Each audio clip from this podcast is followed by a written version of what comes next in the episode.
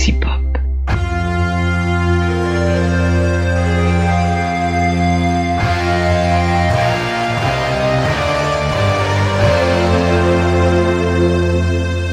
Bonjour, bonjour à toutes et à tous et bienvenue dans cette nouvelle émission de Tracking Storia, le podcast que- euh, qui revient sur Star Trek. On n'a pas de phrase gimmick, euh, Cyril? Non, non, et puis alors, on a surtout une saturation gimmick quand tu présentes le, le début pas du show. Ça, T'aimes pas Ah oui, d'accord, ma saturation. Ah oui, mais ça c'est la bonne humeur, tu sais, c'est euh, si ça gueule pas, ça marche pas. Pour moi, c'est il faut que ça envoie le bois quoi. Il faut que Ah, voilà. les, les gens se disent OK, on va baisser les potards qui sont sur 11, on va les mettre à 5 et après ils remettent à 11 quand ce sera un peu plus calme, tu vois. C'est un peu un le peu plus un calme. peu c'est ça ma gimmick.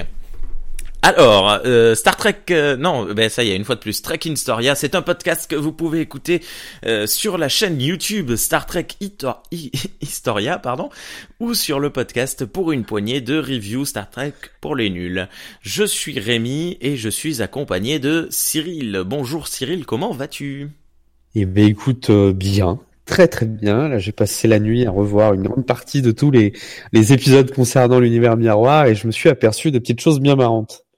T'as pas dû On en parlera dormir. tout à l'heure. Si, ça va, ça va. Toi, dès que tu mets TOS, tu dors, quoi. Oh, il y en a combien en tout d'épisodes? On a, on a pas Eh bien, il y en a plus, il y en a plus que je le pensais. Euh, il y en a, euh, tac, tac, tac, je les ai, j'ai fait la petite liste. Alors, attendez, deux secondes, vas-y. Il y en a donc 1, 2, 3, 4, 5, 6, 7, 8, 9, 10. Et euh, donc, euh, sur Discovery, il y en a Hmm. aussi euh, 3 ou 4, je crois. Ça fait Ah bah oui. 14. Ouais, si, si je dis pas de bêtises, tu me dis si je me trompe, c'est TOS, enfin le- la série originale, euh, Deep Space Nine, Enterprise et, euh, et Discovery.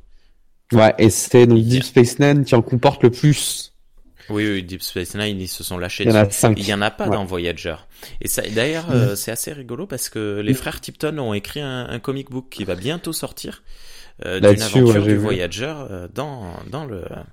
On en parlera un jour sur les ondes Eh de- ben, de- pour une poignée. de Sur- minutes. Dans Voyager, il y a juste un épisode où on pourrait croire que c'est l'univers miroir. Euh, c'est l'épisode où le docteur se réveille genre euh, 800 ans euh, après le passage du Voyager sur une planète, du moins une partie de la mémoire du docteur. Et du Mhm. coup, il s'aperçoit que le Voyager, a, selon l'histoire du, du peuple, aurait servi à, à détruire euh, des gens. quoi. Et c'est vrai que la vision du Voyager dans, dans ce récit, qui est le récit du peuple qui a survécu, ressemble beaucoup à celui de l'univers miroir. Ouais, j'aime beaucoup cet épisode. C'est un des, un de, un épisode que j'ai particulièrement retenu. Il était, il était très sympa. Et puis il est, il est très nuancé en fait. C'est ça qui est cool. Oui. Mais euh, ouais, ouais, c'est vrai que euh, il y a, y a ce petit euh, truc. Tu te dis, ah tiens, tiens, est-ce que ce serait pas encore un univers parallèle du moins? Eh ben, Eh ouais. eh ben, eh ben, peut-être. On, on ne révélera pas. bon, aujourd'hui d'ailleurs, donc euh, tu l'as mentionné à plusieurs reprises, on va parler de l'univers miroir. Et euh, on s'est rendu compte, en fait, en posant euh, vos questions, les questions des auditeurs et des auditrices, que en fait, euh, les questions t'avaient amené à répondre plus ou moins à ce que tu avais prévu comme euh, présentation. C'est ça? Oui, et du coup, c'est tout aussi bien. hein, Ça, ça évite. Il y a que moi Ça hein, t'évite de travailler. parler. voilà. Euh, mais avant toute chose, on va quand même parler des questions autres. Euh, donc la première question est une question de Matou qui nous demande quelles sont les évolutions techniques entre les films pour l'Enterprise. Et c'est la seule question. Je t'avais mis un petit commentaire de genre, faut le faire une prochaine fois. Alors, euh... non, il y a des évolutions techniques, c'est compliqué. euh, euh, Il y, il y en a pas mal. Je, je- il me semble que, alors, excusez-moi si vous entendez des coups dans le micro, mais il y a un chat qui a décidé que c'était le moment des câlins.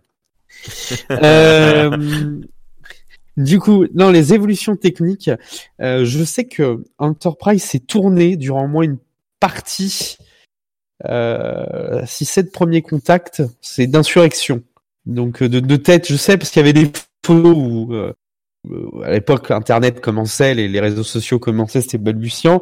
Et il y avait eu une photo où on voyait Picard euh, dans sa tenue, donc euh, Next Gen, mais euh, Enterprise E, avec Scott Bakula dans sa tenue du NX.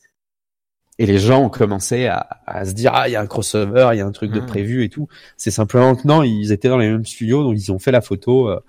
En, Ah, se- en saluant. Voilà. Je sais qu'elle existe photo.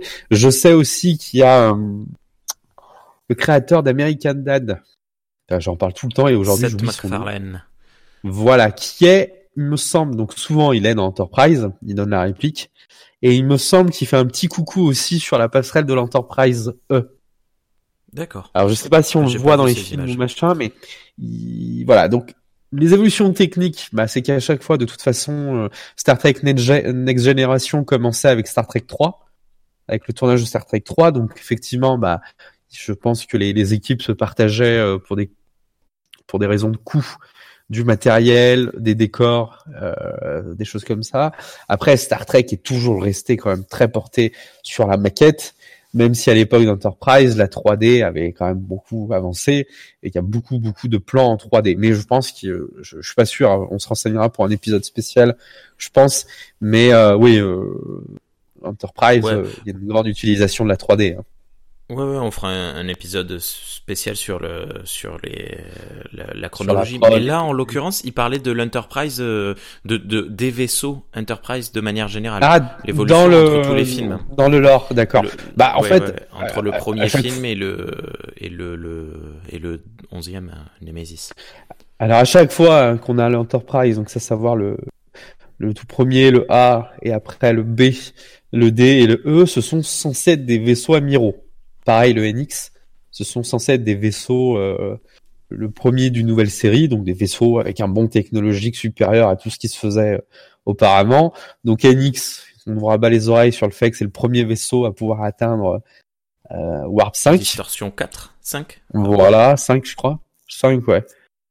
Euh, L'Enterprise D, alors il n'y a pas de, de révolution, enfin si, il y a plein de révolutions technologiques, mais euh, on nous en fait pas mention. C'est-à-dire que la vraie révolution de l'Enterprise D, c'est qu'il soit capable d'accueillir euh, presque 1000 membres d'équipage et leurs familles, que ça soit une ville flottante et qu'il soit fait normalement pour les missions d'exploration ultra prolongées.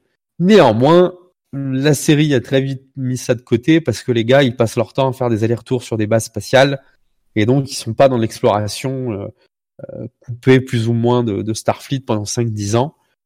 Mais c'était le but des classes Galaxy et puis pareil en termes de, force de frappe, c'est un des vaisseaux les, les plus armés de la Fédération à l'époque. Le l'Enterprise B aussi euh, révolutionne par euh, sa capacité de vitesse. Il me semble qu'il en est fait au début. euh, euh, bon après il se fait vite euh, défoncer quoi, mais le, euh, je crois que c'est un classe Excelsior ou Ambassador. Non, c'est un classe Excelsior le B. Qu'après ce sera le même vaisseau que qu'il y aura qu'il y aura Sulu qui lui s'appelle Excelsior. Bref, c'est pareil. À chaque fois, soi-disant, les Enterprise sont censés euh, être les les navires démonstration de, de la fédération. Donc euh, oui, il y a plein de. Oui, l'Enterprise D, il peut se il peut se diviser en deux, mode secoupe et mode euh, et mode nacelle pour un mode attaque. Mais je- on le voit deux fois dans la série. Alors, alors toi, je, je, ben, on le voit dans le premier épisode et dans, euh, euh, je crois que c'est dans Best of Et dans le Lost World. film. Mais euh, oui, et dans un des films. Euh, Voilà, je ouais. sais pas pour toi, mais moi j'ai trouvé toujours ça, mais affreux. Le côté transformé logique. hein. Ah, c'est pas beau. Et puis. C'est pas beau, euh, par contre. Le, le, le USS vas-y. Prométhée, là, il est cool. Celui qui se divise en trois, là, qui a un vaisseau con- spécialement conçu Ah, pour l'attaque, ouais. il est vachement cool. Ouais, ouais, ouais, Euh, mais là- oui, ouais, ouais, mais là c'était un peu plus réfléchi, euh, je trouve. Mais euh, oui, oui, c'est vrai, c'est vrai. Le, le, le Prométhée, c'est sympa. Ouais, ok. Euh, Kyle Reese, Kyle Reese nous demande en, alors, euh, il revient sur une, une émission euh, passée. On n'a pas traité dans les méchants de Star Trek, hein, on n'avait pas traité Locutus, et il nous demande est-ce que vous pensez pas que Locutus est le méchant le plus iconique de Star Trek, la nouvelle génération? Bah, en fait, oui et non. Euh, on en parlait la dernière fois sur le- ce qui faisait aussi un bon méchant dans Star Trek, c'était son occurrence. Enfin, si on prend un résumé de toutes les missions, c'est l'occurrence, quoi. Et c'est pour ça qu'au fu- au fur et à mesure de la discussion, Non, on, on a dit locutus, pas l'occurrence. Ça, c'est son frère. ou sa sœur, mais euh, Ah oui, oui. si tu veux faire une blague, fais-la bien. Fais- Fais-la bien. Oh là. hein. oh là là. bon, je disais du coup. je disais du coup, euh, le problème de Locutus, c'est qu'on le voit très peu en fait. Sur ces deux épisodes qui sont quand même euh, majeurs dans la saga, on le voit très peu. On le voit euh, dire sa phrase euh, qui est censée nous terroriser. On le voit deux trois fois inexpressif se faire capturer et tenter de parler à Data, mais ce qui est gênant, tu vois, moi, je, moi si je voulais en faire un méchant iconique, j'aurais fait durer les épisodes sur 3-4, enfin, tu sais, sur 3-4 épisodes, le l'arc euh, Locutus de Borg, pour, pour voir à quel point il pouvait être tactique, euh, sadique, euh, enfin, pas sadique, mais tu vois, qu'est-ce qui faisait de Locutus un, un pur stratège Borg, tu vois. Et on n'a pas eu ça. Et en fait, tout le long de la série, il est exploité en, en tant que trauma, hein, Locutus. Dans oui, First Contact, dès le deuxième épisode, dès, euh, dès le deuxième épisode où, où Picard euh, revient dans sa famille, là j'ai oublié ce, ce, le nom de cet épisode qui est magnifique. Mais il est tout de suite après, ouais, dans tout les de suite, euh, ouais. Et, euh, et tout, et tout, tout, même dans Picard, la nouvelle série, il y a une ou deux références à Locutus. Et, euh, et c'est vraiment expliqué comme un trauma, quoi. Donc je vois pas en quoi c'est un méchant iconique à part le drame de Wolf 359. C'est pas, euh... ça aurait été Mais- lui ou un autre. C'était un, c'est un personnage qui a choqué, euh, qui a marqué les esprits. Donc en fait, peut-être que c'est justement, euh, comme tu dis, un trauma pour euh, Picard, euh, pour l'univers TNG, mais quoi aussi pour le spectateur et la spectatrice Voilà. lambda. Et, et je vais te parler dans un langage que toi tu connais.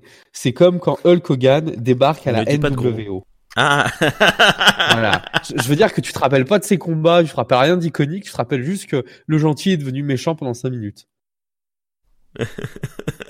ok, oui, Voilà. ça marche. Voilà. C'est vrai, c'est vrai, il y a un peu de ça. Non, mais je m'adapte à mon auditoire. euh, je- Bah du front. Ok. Alors, euh, il y a eu beaucoup de questions par contre à propos de de de de de, de l'univers miroir. Je vais essayer de ah euh, euh, attends non non pardon je en relisant les notes il y a encore une autre question que j'ai oubliée euh, que Kyle Reese nous avait posée pareil pour la question l'émission précédente on lui avait Oui, dit sur qu'on répondrait euh, plus tard ouais voilà Pouvez-vous nous donner euh, des écrivains de SF qui ont participé à l'écriture des scénarios Star Trek et qui sont célèbres ou devenus célèbres par la suite? J'en ai trouvé un. Euh, il s'agit de Michael Chabon, qui a eu un prix. Pulitzer. Euh, Chabon. Chabon, je sais pas moi. Chabon, c'est un charbon. Et, euh, et du coup, qui a eu un prix Pulitzer euh, euh, bien avant son travail sur la série et qui a travaillé euh, euh, sur notamment sur euh, Picard dernièrement. Ouais, sur Picard et sur euh, Watchmen également. Voilà, mais c'est un des seuls que j'ai trouvé euh, euh, de très célèbre. Voilà, je pense que, enfin célèbre. Après, c'est relatif, quoi. Je veux dire, avant avant-hier, je savais pas qui c'était, quoi. Mais, euh, Oh. mais Moi, ouais. je savais pas qu'il avait eu un, un Pulitzer. hein. Ça, ça fera plaisir, 94, euh, ouais, sur un de ses premiers romans. D'accord. Euh, bah tiens, on, on- on reste dans ces questions euh, là de, de, de production. Euh, Kenshiro Kenshiro 72 pardon nous euh, demande existe-t-il des extensions ou des suites des histoires de l'univers miroir au travers de comics, livres ou fanfiction Merci, mais avec plaisir. Alors, des extensions, vous en trouvez plein euh, rue de la Guillotière à Lyon, de tout type, pour cheveux euh, factices ou pas. voilà. Pour les Lyonnais qui écoutent l'émission, ça va les faire beaucoup rire. Euh, Coucou comics. non, mais pour la blague, c'est- c'est ouais, non, oula, c'est loin, c'est à Garibaldi, ça fait loin. Ah, c'est- c'est pas le Je- même je, endroit. je, je connais pas du tout Lyon. Oui, oui, oui, oui, c'est un petit patelin. Alors, euh, on y mange bien. Donc, euh, est-ce qu'il existe des extensions, des suites euh, Alors oui, les comics, bah forcément, c'est une ère de jeu euh, assez sympa à exploiter. C'est-à-dire que Ouais. tu peux faire tout ce que tu veux dans, dans l'univers miroir. On en parlera tout à l'heure. Euh, oui, donc il y a une série de CIDW hein, qui continue à les, Euh, ben d'ailleurs, on en a parlé une fois de plus dans Star Trek pour les nuls. On, est en train, enfin, je dis on est en train, mais on a fait les deux premiers tomes de de, de l'aventure de, de miroir des frères Tipton dans dans TNG. Euh, donc euh, euh, euh, merde, Mirror Broken et, et Through the Mirror. Et là, il nous reste Terra Incognita, Incognita que l'on n'a pas encore traité, mais qui est excellent. C'est une, une série euh, vraiment super bonne. Et euh, tu les as qu'en VO, c'est ça? Je crois qu'ils sont Oui, en oui, VO oui. hein, le moment. Oui, oui. Oh, ben tu sais, en français, à, à moins de, de chercher sur euh, certaines traductions chez euh, USS Saga, euh, y a, le, le, en français, euh, il y a très très peu de contenu euh, Star Trek euh, en comics. hein. Et encore moins de récents.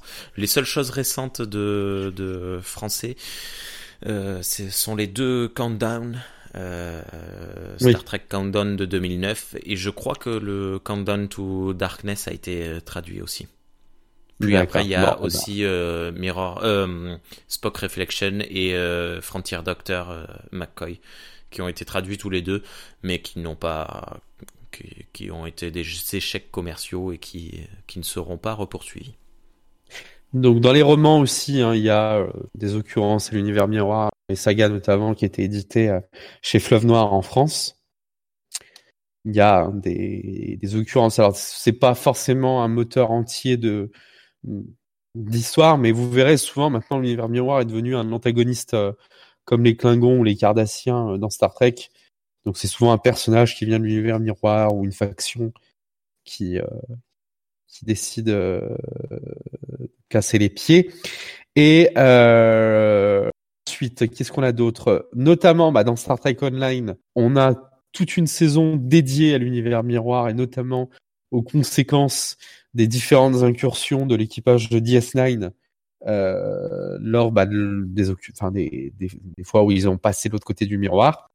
Donc là, vous allez, euh, vous avez plein de choses euh, moult intéressantes à voir. Donc oui, l'univers miroir continue d'être développé, effectivement beaucoup plus en comics qu'en livre. Et, euh, et puis bah, vous avez pas mal de choses à faire sur Star Trek Online si vous voulez aller explorer ce qu'il reste de l'Empire Terran. Alors, Mais pendant de toute que façon, monsieur- euh, Deep Space Nine, ils sont, ils ont tellement fait de, de, d'aller-retour dans l'univers miroir, ils ont tout pété là-bas. Bah, en fait, oui et non. Enfin, on va, on va en parler, mais oui et non. C'est, assez étonnant euh, pour ceux qui savent pas. Donc, euh, via ma chaîne YouTube, là, je prépare un épisode spécial justement sur la chronologie de l'Empire Terran. Donc, je, je parle un peu des comics. Je parle, enfin, j'ai été dans les grandes lignes parce que le problème, c'est qu'on est sûr de rien. Voilà. Tout le problème, c'est qu'on est sûr de rien et que le, le fait que les, les scénaristes utilisent beaucoup l'univers miroir, l'univers miroir, pardon, c'est que dans l'univers miroir, l'information, faut qu'elle soit cachée. C'est ce qu'on apprend notamment dans Discovery. On l'apprend aussi un peu dans dans DS9. Dans Discovery, euh, ils sont au courant qu'il existe un univers Prime où tout est déformé. Et du coup, bah, ils, ils suppriment toutes les intrusions qu'il y a de l'univers Prime dans l'univers miroir. Donc, ils sont au courant, mais pas tout le monde est au courant. Et comme pas que tout le monde est au courant qu'il y a un ISS Stargazer euh, ou un ISS Enterprise dans, dans les comics, comme tout le monde n'est pas au courant que euh, l'Empire Terran n'est pas détruit euh, dans la saga DS9, voilà, Kira dit souvent euh, que l'Empire Terran n'existe plus. Euh, en fait, non, c'est pas vrai. Il existe, il y a d'autres factions qui existent. Bref, bah, de ce manque d'informations, C'est comme le premier les ordre. voilà, ce manque d'informations que les personnages ont entre eux, ça, ça laisse des vides. Donc certains pensent des choses, mais en fait c'est pas ça, et c'est tout le toute la magie de l'univers miroir, c'est que vu que personne sait rien, tu peux tout te permettre. Voilà. Et notamment, si vous voulez rigoler, hein, dans dans Star Trek Online, c'est euh, la Dabo Girl Lita, qui est l'amiral en chef des forces Terran sur euh, Deep Space Nine. Ah, excellent. Voilà. Donc euh, ouais, c'est pas mal quoi. Et je trouve Ouais, qu'il fait un travail remarquable sur cette saison, justement l'univers miroir, Ah. en faisant référence à plein de trucs. Euh, Au fait, euh, j'avais une question que je te posais parce que à chaque émission ou presque on, on parle de de, de ce, cette, ce fameux jeu euh, jeu vidéo Star Trek Online euh, et tu nous parles de saison et, et ça veut dire quoi en fait? Ça veut dire que si j'achète, euh, si je commence à jouer à ce jeu, euh, le, le Alors, jeu il est en- coupé en chapitres et je vais devoir traverser toutes les saisons ou c'est euh, euh, co- comment ça Euh, fonctionne en fait hein Alors, je parle de saison parce qu'ils le vendent comme ça. Euh, en gros, toutes les tous les six mois, ils mettent de nouvelles missions, voilà, à faire dans un. En gros, soit tu joues en ligne, tu sais, donc tu fais des combats, des mêlées, des, des trucs comme ça, hein, massivement multijoueur. Du Euh, PvP. Mais l'intérêt, voilà. Après, c'est un free to play, hein, donc euh, il est gratuit, hein, Star Trek Online. Hmm. Voilà. Euh, pour faire les histoires, en fait, tu fais des épisodes. C'est comme un épisode que tu regardes. Chaque épisode, c'est une mission. Et dans la mission, elles sont regroupées en chapitres ou en saisons. Et donc effectivement, au début, vous allez commencer donc sur la première saison, c'est pour apprendre à jouer et découvrir des choses, et notamment le personnage qui vous aide à, à faire le tutoriel. Et le premier personnage que vous devez aller chercher, euh, il me semble qu'il y a l'amiral Picard, ambassadeur sur Vulcain. Bon là, il y a un petit problème avec ce qu'on connaît. Et euh, et euh, je peux pas faire deux choses à la fois. Et euh, et vous avez la fille de Belana Torres et Paris, qui est lieutenant et qui vous aide sur les premières missions à tout savoir gérer. Donc dès le début, vous êtes mis dans le lore, quoi. Ouais. Après, le jeu, il est traduit en français en grande partie. Donc vous pouvez jouer en français en grande, grande partie. Simplement, des fois, ils oublient de traduire des trucs. Donc vous avez la moitié du texte en français, et d'un coup, vous avez l'autre moitié de texte en anglais. Allez comprendre. Et les doublages hein Les doublages, sont, en, version VO. originale D'accord. Sont en VO par les acteurs. C'est cool. Ouais, ouais, c'est vachement cool. Ouais, mais ça, bon, on, on l'a dit euh, plein de fois, mais. Et ils sont très impliqués. Alors, euh, pour répondre à, on verra, on verra, mais pour répondre à tes questions, il y avait au début du jeu une radio qui s'appelait euh, Star Trek Online Radio, qui proposait notamment de mettre les musiques des, séries et des films dans le jeu parce que le, le jeu n'a pas tous les droits. Et du coup, bon, bref. Et, euh, et je crois que ce monsieur est devenu l'un des traducteurs du jeu. Simplement, la mauvaise nouvelle qui est tombée au mois dernier, c'est que le jeu ne serait plus traduit. Il ne resterait qu'en anglais. Voilà. C'est pas très sympa, c'est pas très gentil. Après, d'un côté, sympa. Euh, euh, les free to play, euh, ça, ça fait combien de temps qu'il existe euh, Star ça Trek fait Online? déjà 10 ans. Hein. Ah, c'est déjà exceptionnel pour un, un free to play d'avoir tenu Ouais, aussi longtemps. et- et qui est renouvelé, quoi. Je veux dire. euh, Parce qu'il y a des jeux, euh, je, je pense direct à euh, Star Trek, Star Wars The Old Republic, qui a tenu peut-être 5 ans en, en, en abonnement normal et qui est passé en free-to-play euh, donc euh, hyper rapidement. Et aujourd'hui, ça fait pas 10 ans que le jeu est sorti et personne n'y joue. C'est euh, il a il a, Bah, il après, a A- Après, comme je te dis, déjà rien que la campagne solo, quand tu l'as fait, là, t'en as pour bien pour 15 jours. Il y a tellement de trucs à voir, à faire, euh, euh, d'histoires à découvrir. Il, il puise énormément sur ce qui a déjà été fait. Et puis, je pense que le jeu a été sauvé quand J.J. Abrams a sorti ses films. Le, jeu Ah, a eu lui- un regain de popularité. coup de boost, Ouais, ouais, ouais. D'accord. Il y a eu un regain de popularité. Euh, et puis maintenant, vu qu'il y a des séries nouvelles, bah, en plus de se proposer des choses qui ont un lien avec ce qu'on a déjà connu, ils peuvent aussi maintenant s'appuyer sur euh, euh, sur des choses et proposer des histoires entières avec ce qui sort maintenant sur Discovery. La saison actuellement, enfin les missions qu'on a euh, quotidiennes, euh, je sais pas si vous vous rappelez de cet épisode où il rencontre un Abraham Lincoln. TOS. Oh là, oui, oui, d'accord, oui, oui, oui, ça y est. Voilà. Bon, la saison maintenant. Alors en fait, il y a plusieurs choses. Euh, en gros, ils font un jeu un peu comme dans le comics dont on a parlé une fois, là, où t'as tous les êtres Euh, Q, surpuissants. Q qui conflict. Ouais. voilà. Ils font un jeu et ils vont chercher donc Seven of Nine de Picard et euh, l'héroïne de Discovery, euh, Michaels, Mhm. et ils les font travailler ensemble pour résoudre des énigmes. Voilà, c'est la, mini saison qu'on a actuellement.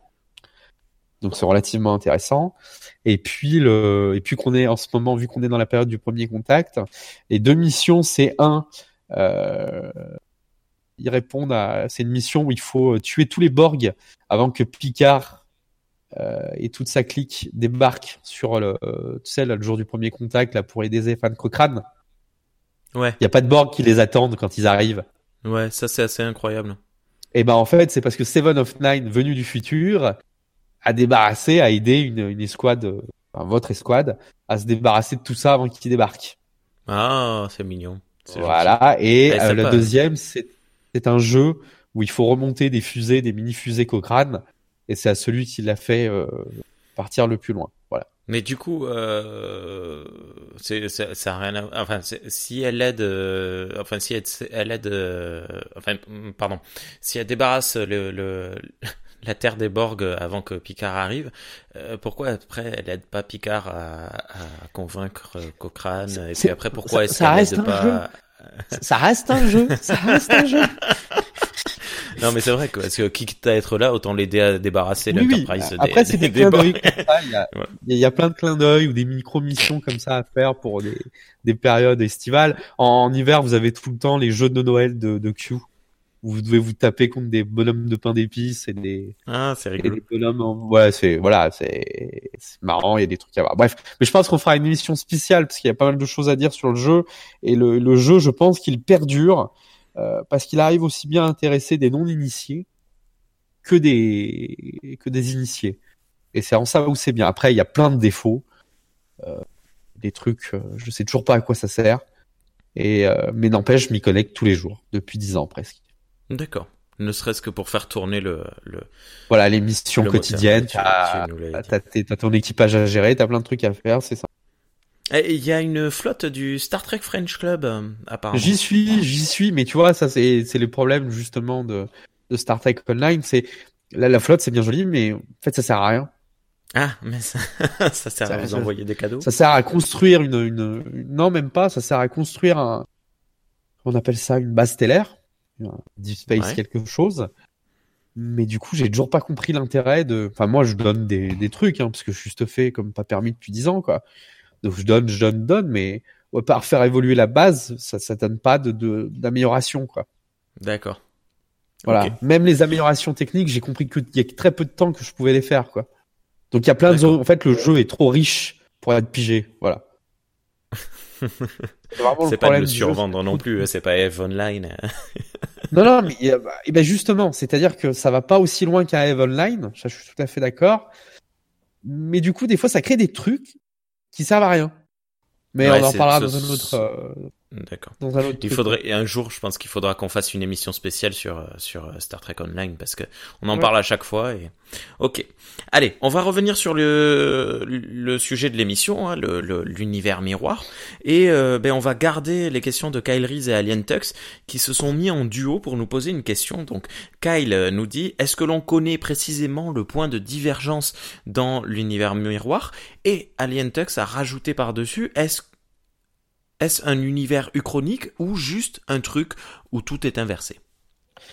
Alors, bah, le point de divergence, c'est Zéphran Cochrane qui, au lieu de rendre le salut au Vulcain qui sort du vaisseau lors du premier contact, tire dessus comme un vulgaire cowboy américain et, euh, et toute la, la plèbe autour de lui se saisit du vaisseau et, et tue les... Enfin, on peut supposer, hein, mais en tout cas se saisit du vaisseau des Vulcains et euh, commence à comprendre la technologie des Vulcains afin de, de prendre l'ascendant. Donc le, le vrai point de divergence, c'est là.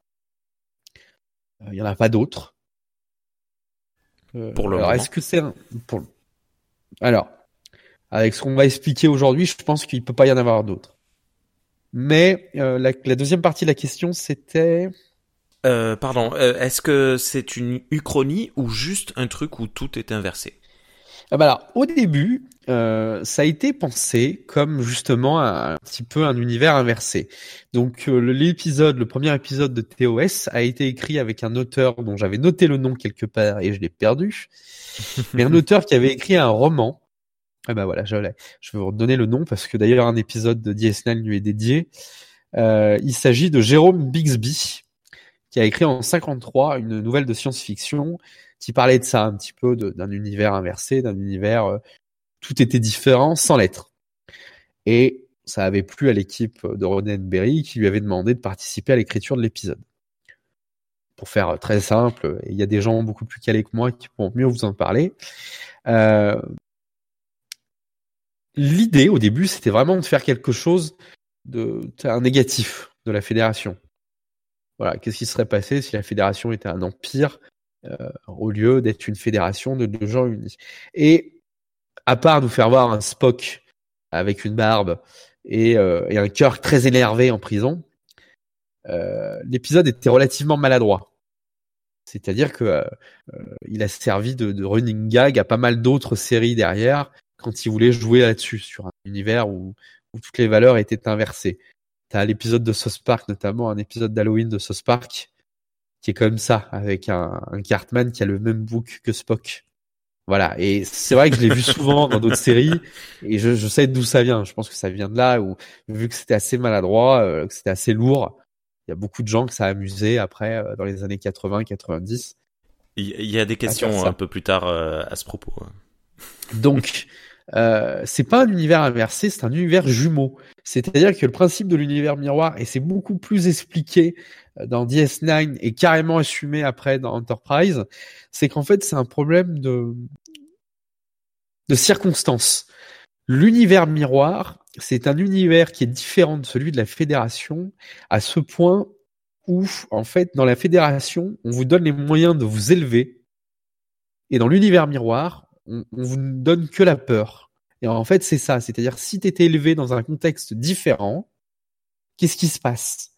Donc, c'est un peu comme des jumeaux qu'on sépare à la naissance, où on s'aperçoit que même s'ils ont jamais eu contact entre eux, bah, ils ont, ils sont prédestinés génétiquement à avoir des mêmes goûts ou à faire des choses à peu près similaires, mais vu qu'ils sont élevés dans un contexte différent, eh ben en fait ils sont totalement différents avec des points communs.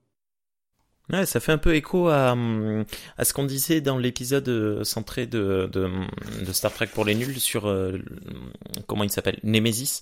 Alors l'épisode n'est pas encore disponible en replay, mais euh, c'est un peu un peu ce dont on parlait. On comprenait pas pourquoi euh, Shinzon et, et, Picard avaient autant de choses en commun, alors que tout ce qu'ils partagent ce sont des lignes quelques lignes d'ADN. Après, c'est toujours la même philosophie de l'inné et de l'acquis. Hein. Qu'est-ce qui est inné, qu'est-ce qui est acquis, et, et en fonction de, de, ce que tu acquiers, bah effectivement, euh, dans un univers où tu n'avais connu que la peur, on en parlera tout à l'heure, tu réagis bah comme tu sais le faire, quoi, avec violence, même pour un vulcain, quoi. Un vulcain qui c'est le ne réfléchit que oui, voilà, tu, tu n'es que si violent. Tu me dis bonjour dans la rue, je te, je te mets un, un Mawashigiri. Un chronique ta mère. Mais euh, ouais, bravo. mais, euh... mais voilà, par exemple, et pour revenir juste au Vulcain, dans l'univers miroir, ils sont que pure logique. Mais ils ont une logique qui, qui, qui ne vaut que dans un univers de violence. Donc pour eux, c'est logique de massacrer d'autres gens. Ouais, c'est, euh, ben c'est, je, je, je, je, trouvais que le, leur, euh, les, pardon, les Vulcains de Enterprise étaient particulièrement pragmatiques. Ben ceux de l'univers miroir sont particulièrement, particulièrement pragmatiques. voilà. On peut dire ça comme ça. Dans Enterprise, ouais, on voit bien quoi sur le peu de Vulcains qui, a, qui reste. Euh, ouais. Euh, Tiens, il y a un Rémi 2D, je sais pas qui est cette personne, euh, mais j'adore son pseudo, qui nous demande pourquoi dans Deep Space Nine, l'univers miroir est égal à l'hypersexualisation de certains personnages. Alors au début, j'étais tenté de répondre que c'était un fantasme des scénaristes, euh, ou alors un cabotinage des acteurs. Mais euh, je pense que c'est là aussi une. Par exemple, je pense que, enfin, la personne qui a posé cette question parle notamment de Kira, qui dans l'univers miroir est une perverse sadique assumée. C'est-à-dire que si elle avait un, donjon, s'il y avait un donjon sadomasochiste dans l'univers miroir, c'est elle qui le gérerait. Ah voilà. Est-ce que Terraknor n'est pas n'est pas un donjon sadomasochiste quelque part? Bah j'espérais que tu me le dises parce que t'es un peu mieux placé que moi pour en parler, mais euh, l'idée, voilà, l'idée c'est que on sait que Kira par exemple en fait, l'idée, c'est que l'univers miroir, encore une fois, par rapport aux, circonstances, à tout ce qu'il y a autour de toi, euh, fait ressortir certains traits de ta personnalité. Là où dans la fédération, bah, tout le monde est calme, tout le monde est apaisé parce que c'est quand même un, milieu qui est sécurisant. Euh, là, dans l'univers miroir, c'est pas là. On sait que Kira, par exemple, dans l'épisode où tu as les, les phéromones de la, de la mère de, de Troy qui envahissent tous les, toute la station et tout le monde euh, cède à ses désirs. Ah on voit une Kira qui est quand même employée de sensualité euh, euh, et on le voit plusieurs fois ça dans, dans l'intimité. Elle est comme ça quoi. Je, je sais plus qui c'est qu'elle essaye de draguer. Elle essaye de draguer. Enfin, la mère fait de, des avances, de Diana Troy? Ah non, non Kira, dans l'épisode. Je sais pas si c'est Jack Cisco un Cisco, Cisco, elle le chauffe grave. Si c'est Jack hein, qu'elle chauffe. Enfin, qu'elle drague. aussi, euh. oui. Euh, il y a un petit moment euh, autour de O'Brien. Euh, oui, voilà, il y a aussi ces épisodes aussi hein. avec O'Brien. Avec voilà, effectivement, on la voit que sans le vouloir, elle est séductrice, ou quand elle le veut vraiment, elle est passionnée, quoi. Donc, elle est passionnée. C'est le, très... le, moins qu'on puisse dire. Mais après, on peut, on peut. Euh, Donc c'est un trait qui été exacerbé. Euh, ouais. Ouais, c'est un trait qui a été exacerbé de son personnage dans l'univers miroir. Après, ça c'est un peu les délires aussi des acteurs qui aiment bien cabotiner sur ce genre de trucs. Hmm. Parce qu'on peut projeter la question à d'autres personnages qu'on a vus dans d'autres séries comme euh, Uhura dans, dans TOS ou euh, Yoshi euh, euh, dans, dans, dans Enterprise qui sont euh, Oshi un petit peu moins mais bon on voit bien son nombril quand même mais il y, a, y, a, ce côté bah, tension sexuelle alors c'est très américain aussi de, de, de proposer le, le sexe comme une libération du mal Ouais, ou pour, vendre. Alors c'est toute une problématique parce que ah. par exemple sur DS9, euh, on fait pas du fan service pour vendre. Je, je, veux dire qu'il y a rien non plus à part le fait qu'elle soit sadique et perverse qui fait partie de son personnage et de la construction de son personnage pour Kira. Euh, Enterprise, clairement, enfin, je, je veux dire le, retour des des mini tops, euh, euh, des mini pantalons échancrés. Euh, euh c'était franchement du fan service. Bon, par contre, le fait que les femmes usent du sexe pour de l'avancement, ça c'était intéressant parce que ça remettait un contexte de l'univers Terran où en fait il n'y a pas d'égalité entre les individus. C'est la loi du plus fort, du plus malin. Et donc certaines femmes décident d'user du sexe. Et c'est euh, par exemple, euh, il y a un miroir dans le miroir dans cet épisode. On a Oshisato qui utilise du sexe pour avoir des renseignements et avancer ses pions. Là où, par exemple, Tim Paul refuse cette pratique et préfère rester intègre là-dessus. Ouais. Tu vois? Euh, Par contre, est-ce qu'on avait, euh, voilà, est-ce qu'on avait besoin de ces mini shorts euh, échancrés euh, et des suppositions libidineuses euh, à longueur de ben, temps? Dans Discovery, ils l'ont pas fait. Ouais, la question se pose entièrement dans par exemple, dans Discovery, dis-moi. Euh, non, non, je suis en train de réfléchir, excuse-moi, parce que dans Discovery, euh, il me semble que dans l'univers miroir, il y a un petit peu de, de, de questions de coucherie, non? Il y a parce que c'est un moyen d'avancer. Donc, euh, quand il n'y a pas un pouvoir qui est basé sur l'égalité, voilà, politiquement, ça s'est toujours fait et ça se fera toujours. Euh, si on savait euh, comment comment il s'appelait le, le, frère du roi Louis XIV, il s'appelait le frère, je crois. Jean XIII. Euh, voilà, on savait qu'il aimait bien les jeunes hommes. Quand tu voulais être dans ses faveurs, euh, si t'étais un homme, tu savais quoi faire. Quoi. Ah d'accord. Ok. Voilà. Donc et tout le monde savait que il, aimait la compagnie des jeunes garçons. Voilà. Et ça choquait pas plus que ça. Euh, et ben ça s'est toujours fait en question de pouvoir. Le sexe est un bon moyen d'ascension, de récupérer les bonnes faveurs ou des informations. Et ça vient de systèmes profondément égalitaires. Bon, tu me diras, euh, c'est pas non plus dans les systèmes égalitaires où ça se passe pas, hein, mais c'était ce qui était mis en avant dans l'univers miroir. Et moi, ce que j'avais trouvé intéressant dans Discovery, c'est que du fait qu'on peut supposer que ça fait un moment que Philippa Georgiou gouverne, donc que les qu'une femme est impératrice, cette sexualité était moins exacerbée. Euh, par exemple, le, double de Millie, elle est pas en tenue, euh, elle a, elle a la même tenue que les hommes, quoi. Ouais, elle et puis elle envoie. Voilà. Mais euh, Georgiou, première chose qu'elle fait quand elle se retrouve dans l'univers Prime, euh, elle va euh, sur Chronoche et euh, elle se trouve euh, deux personnes avec qui avec qui coucher gratuitement et pour le plaisir. Après, c'est voilà. Il y a, pas, y a pas de mal à se faire plaisir. C'est pas ce que je suis en train de dire. Mais, je, mais... Te ouais, je te trouve très puritain. Non, mais blague à part, oui, je, je, voulais pas dire ça. Désolé tu, tu, vois là où dans Star Trek la Fédération met en avant la raison, met en avant choses. Euh, par exemple, à part Riker, on n'a pas forcément des, des, personnages très libidineux dans toutes les séries. Hmm. Euh, Bashir, c'est un dragueur, c'est tout. Euh, ouais, euh, ouais Riker et Tucker, euh, s'ils ont pu mettre leurs petites graines à chaque port, ils ont mis leurs petites graines. Quoi. Eh ben, Mais c'est pas un à suivre par la Fédération. Alors que dans l'univers miroir, on te fait clairement comprendre que ben ce que tu veux, tu le prends et t'écoutes d'abord tes désirs à toi, c'est tes désirs qui te font avancer ta carrière, parce que tu désires être chef, tu désires être empereur, donc c'est le désir et l'égoïsme personnel qui sont exacerbés. D'où effectivement une sexualité peut-être un peu plus libérée. Ok. Ah là, je t'ai tué. Euh, là. Non, Je non, mais tué. euh, ouais. Là, là, je crois bien. que tu vas plus regarder ta femme du même œil ce soir. Euh, on va enchaîner avec quelques questions de XP78 qui nous demande est-ce que Star Trek est la première fiction à développer un, uni- un univers pardon alternatif? Alors euh, là aussi, c'est compliqué quoi, parce que euh, à part dans les romans, enfin les romans de littérature, le doppelganger, tu connais?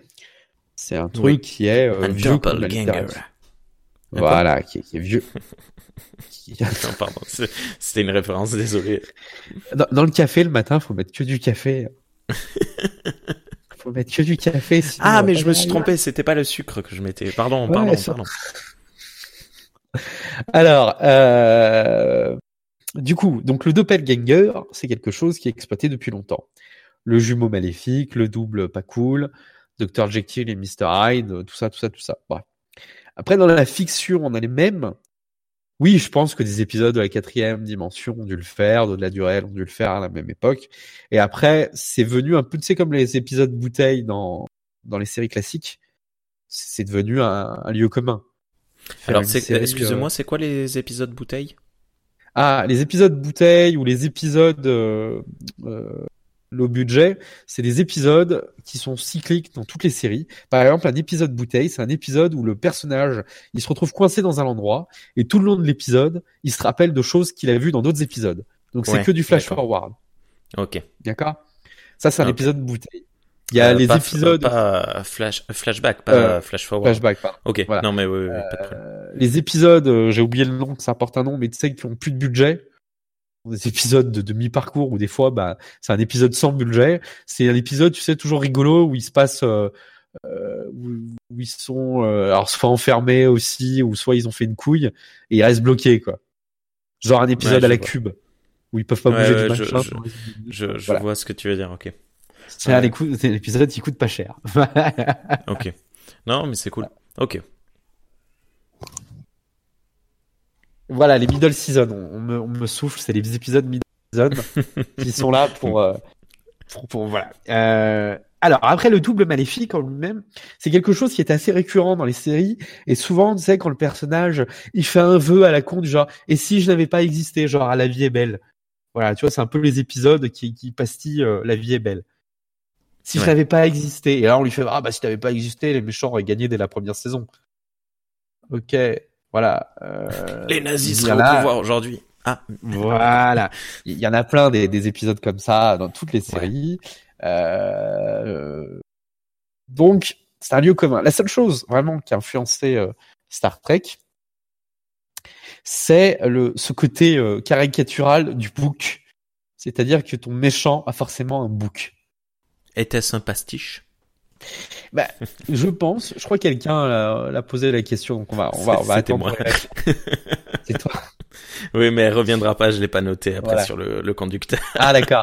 Euh, en, en gros, euh, je pense qu'il fallait démarquer l'épisode étant centré sur un Spock qui est quand même le peut-être le chantre de la vertu dans, dans notre univers. Il fallait qu'on le démarque graphiquement très vite. Ouais. Et le book, c'était le meilleur moyen de le faire, surtout que la seule autre espèce qui avait un book dans TOS, c'était les méchants Klingons. Oui, oui, c'est vrai que les Klingons, euh, ils avaient des boucs. euh, Ils ont une pilosité portugaise toute trouvée. Oui, asiatique. ouais. bah, dans un premier temps, c'était à l'asiatique, et puis après, plus tard, c'est devenu plus. euh, Voilà. Konosh, Konosh, euh, on connaît bien. Et euh, du coup, oui, j'assume jamais mes blagues. moi. Alors pour euh, euh, euh, petit disclaimer, pour rappel, euh, Cyril a, a beaucoup d'origine portugaise. Il est, euh, il, il, il a, il- voilà, c'est c'est pas raciste connaît quand bien. c'est dit par lui-même. Ah si, c'est totalement raciste. hein, Je méprise toute cette branche de la famille. Bref, euh, une partie du moins, parce que l'autre est celte du Portugal, mais c'est un peu bizarre. Après, on va partir dans les trucs. Il y Ça a, devient il y a des Portugais celtes. Alors, petite parenthèse, oui, il y a des Portugais celtes. C'est-à-dire que tout ce qui était anciennement la Galicie, qui est divisé en deux, donc il y a la Galicie espagnole et le Alto Minho portugais, ce sont des Mhm. endroits où, effectivement, vous avez une proportion de, de roux de, de, de gens plutôt blonds, aux yeux clairs. Il y a du bignou, euh, parce que ce sont des endroits où les Vénitiens s'étaient posés, euh, les, les Phéniciens, pardon, s'étaient posés il y a longtemps, et où les peuples celtes, voyant qu'il y a de la lumière et de la bonne bouffe, se sont métissés. Ah, c'est cool. Et quand les Romains sont arrivés, il y avait déjà du monde. Voilà. Il y avait déjà du monde. Et, et voilà. Après, effectivement, via les invasions arabes, ils sont remontés très loin. Il y a une partie de cette galaxie qui n'a jamais été euh, envahie par personne, même Napoléon, pour des questions. Alors Napoléon, c'est autre chose, mais la plupart du temps, il y avait un truc que les étrangers comprenaient pas, c'est que les Portugais stockent, enfin, les Portugais, les gens de cette époque-là, qui n'étaient pas des Portugais, hein, euh, ces peuples-là stockaient le, le, le grain dans des sortes de tumulus en pierre en haut des collines, mais des trucs énormes. Et quand les gars arrivaient, ils voyaient ça de loin et ils croyaient que c'était des trucs un peu euh, divins ou démoniaques. Donc ils allaient pas plus loin. Ok. Voilà. Ah, c'est tout bête, euh, c'est génial. Les silos ont sauvé fois- la Galice. euh, Et voilà. Et la deuxième fois où il y a eu un- une invasion, et alors, je sais pas si c'est vrai ou pas, mais c'est, je sais pas si c'est la blague, mais bref, je pense qu'il y a un fond de vrai. On dit que les hommes ont préféré envoyer les femmes au front. Et que les autres, en voyant les femmes arriver, se sont dit, si les femmes sont comme ça, les hommes doivent être terribles. Et ils ont, profu- ils Ah. ont préféré reculer. Mais c'est vrai, hein. D'accord.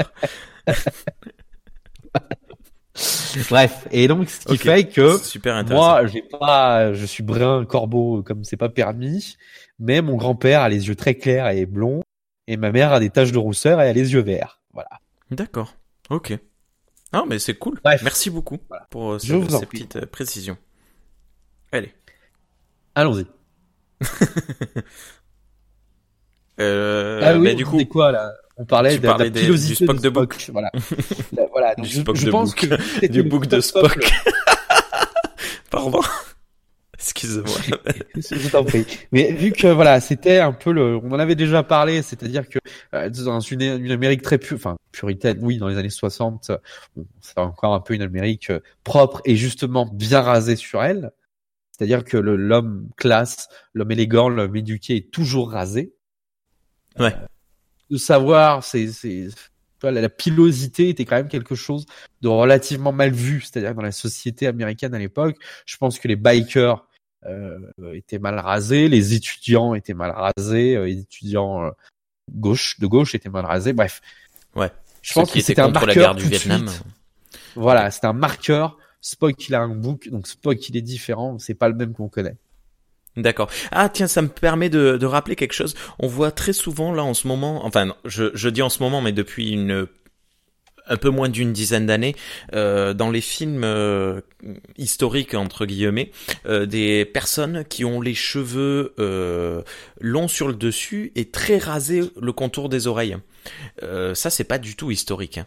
Je sais pas d'où ça nous est sorti. On a vu ça surtout dans dans ce film qui est génial, euh, euh, Men Out euh, of the Law. Non, je je sais plus comment. Euh, Without Law. Non, je sais plus comment il s'appelle. Le, le film avec euh, Matt Hardy. Euh, euh, pas Matt Hardy. oh merde, comment il Oui, s'appelle tu le- confonds le catch là. euh, l'acteur Tom qui Hardy. jouait euh, Tom Hardy, Hardy. merci. Matt Hardy, le troisième frère Hardy, euh, Tom, euh, Tom Hardy. Euh, bref. Et je je sais pas d'où ça vient, mais euh, en réalité dans les années 60, euh, 30, euh, dans les années 30 à 60, les les gens étaient pas du tout coiffés comme ça. Ça c'est c'est purement euh, esthétique de 21e siècle. Bref, excuse-moi. Non, après il y avait la coiffure, ça a toujours été aussi un. Je pense que ça peut faire une autre émission, mais la, la coiffure, ça a toujours été aussi un marqueur identitaire. hein. Oui. Regardais D'ailleurs, si vous voulez voir des bons exemples de coiffure marqueurs euh, d'identité, euh, regardez le film euh, les euh, invaders, euh, ah merde, les, les profanateurs de sépultures de, de tombes, euh, Body Invasion of the Body Snatcher, et on voit que le, le personnage principal est extrêmement bien coiffé lorsqu'il est au top de, de du social, de son rang social en tant que médecin bien intégré. Il est très bien rasé, machin. Et au fur et à mesure que la folie commence à le prendre, euh, sa coiffure euh, est de plus en plus décoiffée. Et c'est très intéressant de voir ça. Voilà, T'as voilà. vu ça? T'as vu ça? T'as vu ça? Ce lien de où Toi, toi, t'as hâte que les coiffeurs réouvrent. Hein. Ah ouais, non, mais moi ça va pas du tout. J'ai un genre d'afro, mais blanc, du coup ça va pas du tout. C'est des cheveux raides droits, tu vois. Ça, ça fait une boule. Appropriation culturelle, tout ça. C'est pas beau. Ah ouais, mais c'est très moche. hein. Désolé. Euh, donc euh, Spock et son bouc euh, étaient anti-culturels. C'est les communistes. Allez, question suivante. Euh, ben, on reste avec XP euh, qui euh, continue en nous disant Star Trek l'a influencé le monde des comics ou bien s'inspire-t-il des What If, des comics ou des Elseworlds? Alors, les What If ou les S-Worlds sont arrivés relativement tard dans le comics. Enfin, je pense qu'il doit parler de Marvel ou de...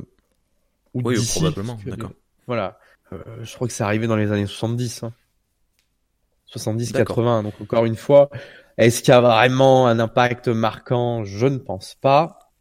Après, je suis sûr que dans les choses comme, euh, ben, une fois de plus, on parlait de la quatrième dimension et de, de au-delà du réel euh, en, en série TV, mais je suis sûr que dans des le pendant euh, comics de, de ces choses-là, donc euh, Eerie and Creepy ou euh, euh, les contes de la crypte, euh, devaient probablement avait probablement dû faire des histoires euh, une fois de plus avec le jumeau maléfique euh, et ce, ce genre de choses. Ouais, je suis en train de me demander si... Enfin, après, il y a du Uchronie, hein, ça existe depuis longtemps. Euh, Oui. Je sais que Philippe Kaidik, en 1962, par exemple, faisait les maîtres du Haut-Château. Voilà. euh, Pourquoi t'as vomi quand je dis Philippe Kaidik Non, je- je- on en parlera un jour. D'accord. Bref, les, les uchronies, les dystopies, euh, ça existait. euh, C'était déjà plus ou moins en vogue.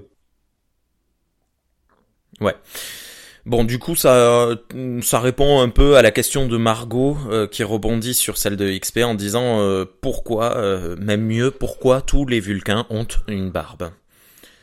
Voilà, donc c'est. Ah, parce c'est qu'il faut les, les différencier, voilà, euh, très rapidement à l'écran. Il faut pas oublier que les gens avaient pas notre culture aussi euh, télévisuelle. Aujourd'hui, on arrive, nous, euh, sur une image de 5 secondes, à comprendre plein de choses. Ouais. Parce qu'en fait, on a culture télévisuelle qui est énorme. Donc on arrive très vite à comprendre. C'est-à-dire que même aujourd'hui, on voit un personnage de voir avec un book, on comprend qu'il vient pas du même univers. Mais c'est immédiat. Parce qu'on l'a vu plein de fois dans plein d'autres séries, ce genre de conneries, quoi. Ouais. Et du coup, à l'époque, bah non, c'était pas le cas. Donc à l'école, à l'époque, il fallait écrire ces codes. Il fallait euh, euh, trouver comment, euh, comment rapidement tu pouvais faire comprendre des idées, sachant que ben le temps d'antenne était encore plus cher, qu'il n'y avait pas forcément, à part le, tu pouvais écrire à la chaîne qui diffusait et elle, elle transmettait après euh, aux auteurs, mais t'étais pas sûr d'avoir ta réponse avant la fin de l'année, quoi. Donc, euh, Mm. il fallait que tout soit très vite compréhensible pour tout le monde. Voilà. Ouais, Je- ouais, ouais, je vois tout à fait. Mais ça me rappelle la, la phrase de, de Karim Debache qui, dans une émission de Chroma, dit euh, Je pense sincèrement que tous les films parlent de cinéma. Ben, en fait, peut-être que aujourd'hui toutes les séries parlent de séries télé. De série, ouais, il il disait ça par rapport à, à comment est-ce que tu définissais le cinéma au début Je- du je siècle plus. dernier. Oui, je vois, je crois que c'est de Carnosaur que tu parles, bref. Ouais, c'est Euh, dans Carnosaur qui le dit? Ouais, je crois, ouais. Bref. C'est exactement ça, c'est-à-dire que à l'époque, tout était nouveau. Donc il fallait écrire ces codes-là. Et aujourd'hui, bah, on regarde ça avec un peu de, on se dit, bah, bah, c'était maladroit, quoi. Ils auraient pu faire mieux, mais non, ils auraient peut-être pas pu faire mieux parce que les, les gens auraient pas compris. Ils avaient déjà du ouais. mal à allumer la télé sans se tromper. Bah, tu dire, sais, euh, c'était nouveau, quoi. on, on a dit à, à Christophe Colomb, euh, ouais, tout le monde aurait pu euh, découvrir euh, l'Amérique. Euh, et il a dit, euh, ben vous savez quoi, prenez cet œuf et faites-le tenir droit. Et euh, personne ne- n'a su. Il a pris l'œuf, il a claqué par terre. L'œuf euh, s'est pété la, la- la- le fond de la coquille et s'est tenu droit. Il a dit, c'est très facile, mais je suis le premier à l'avoir fait. Alors ça c'est un, un peu une légende, un mythe, mais euh, c'est, voilà, il fallait un démarrage quoi. Voilà, ok. il fallait quelqu'un pour essayer de trouver l'idée. On reste avec Margot qui nous pose la question comment se fait-il que ce vaisseau s'appelle le Defiant euh, comme le vaisseau de Cisco? Euh, Ce dernier a-t-il été nommé après le vaisseau que l'on voit dans l'épisode? Alors non, justement, de le- quel vaisseau que déjà le. Alors, on y reprend. Donc, dans Enterprise, on nous apprend que le vaisseau perdu, l'USS euh, USS Défiant du temps de Kirk, Oui, oui. D'accord, euh, est en fait a été volé par les Toliens qui ont une technologie qui maîtrise. En fait, ils sont dans plusieurs univers en même temps. Et c'est pour ça qu'ils se développent pas plus territorialement que ça, parce qu'en fait, ils, envahissent le, même secteur galactique dans plein d'univers différents. Et donc, en fait, ils ont volé l'USS Défiant du temps de Kirk et l'ont ramené au temps de Archer. Bon. Et à l'époque, donc l'épisode en question, je l'ai noté. Entend-on parler? Je l'avais noté l'épisode. Ah oui, voilà. C'est donc la première fois où on entend parler du défiant qui est justement capturé. C'est dans l'épisode 9 de la saison 3 de TOS, où justement Kirk part enquêter près du système, euh, près de, des frontières des Toliens ou des Tolians, sur la disparition de l'USS Défiant, qui est en version française l'USS Vainqueur. Vainqueur.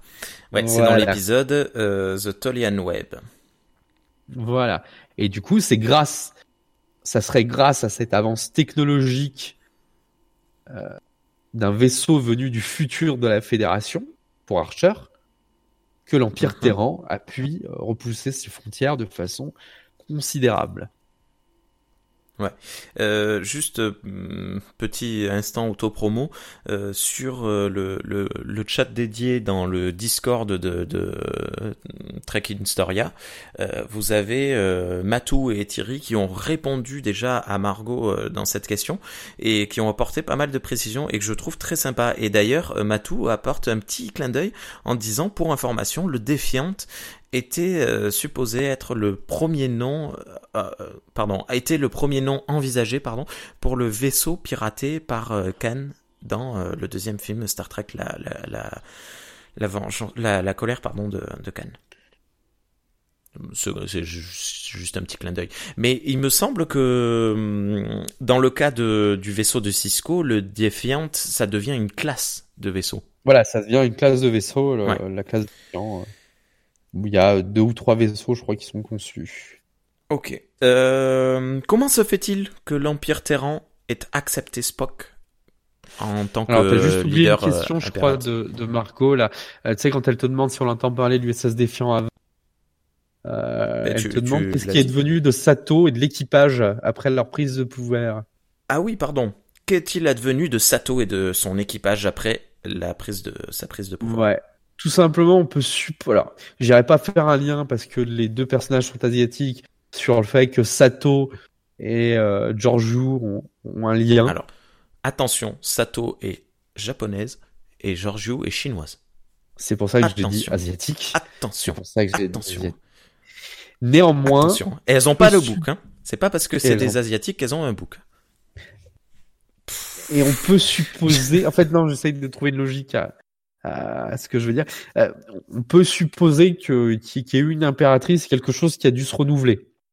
Après, c'est plutôt un pouvoir matriarcal qui se met en place, euh, même si après dans la dans la génération de Kirk, on voit que les femmes sont pas super bien loties non plus.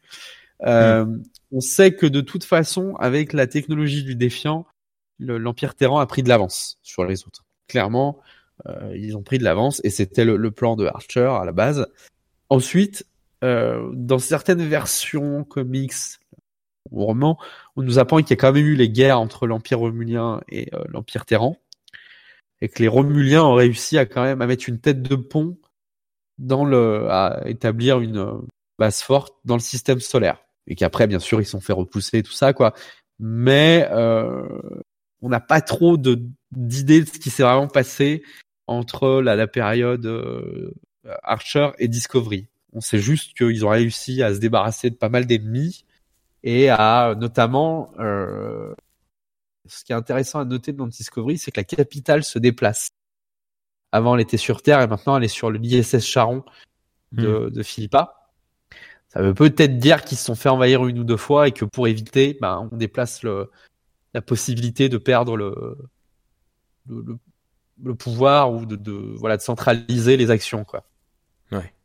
Ouais, mais c'est assez pratique. Hein. Et puis euh, en plus le ce vaisseau est impressionnant. Colossal. Et euh, c'est un truc qu'on revoit souvent hein, dans l'univers miroir des vaisseaux colossaux. J'avais pas fait gaffe au début, mais le vaisseau du régent Worf, c'est un vaisseau, un croiseur ouais. mais fois 100. Hein. Ouais, ouais, ouais, un truc énorme. Ouais, c'est rigolo. C'est les Death Star. Ok, je peux enchaîner? Enchaîne, enchaîne. euh, T'as-tu la clé?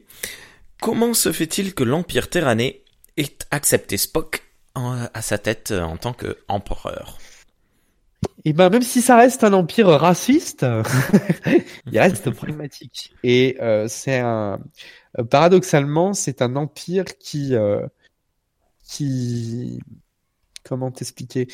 Qui qui est un peu méritocratique. C'est-à-dire que si on voit que tu peux être bon pour l'empire, on va te promouvoir parce que tu peux être bon. Ou alors si un capitaine voit que tu peux l'aider, euh, il va te promouvoir. Dans la version TOS, il n'y a jamais été question d'esclaves. Si on oui, note vrai. bien, il n'y a jamais été question d'esclaves. C'est une sorte de, un peu comme euh, Napoléon, quand tu étais conquis, bah tu faisais partie de, de l'empire, quoi. Que tu sois hongrois ou italien, tu, tu fais partie de l'empire et puis basta. C'est après ouais, C'est comme les Romains. Voilà, comme les Romains aussi. C'est après dans l'Enterprise où on a suggéré que certains étaient esclaves. Donc euh, Tipol s'énerve à chaque fois qu'on l'appelle esclave. Elle dit qu'elle ne l'est pas. Donc il y aurait des esclaves et il y aurait euh, des gens peut-être plus fortunés. Par exemple, euh, Jennifer Cisco dans l'univers miroir. Elle, elle n'est pas esclave parce qu'on dit que sa famille est très riche et a toujours collaboré avec l'Alliance.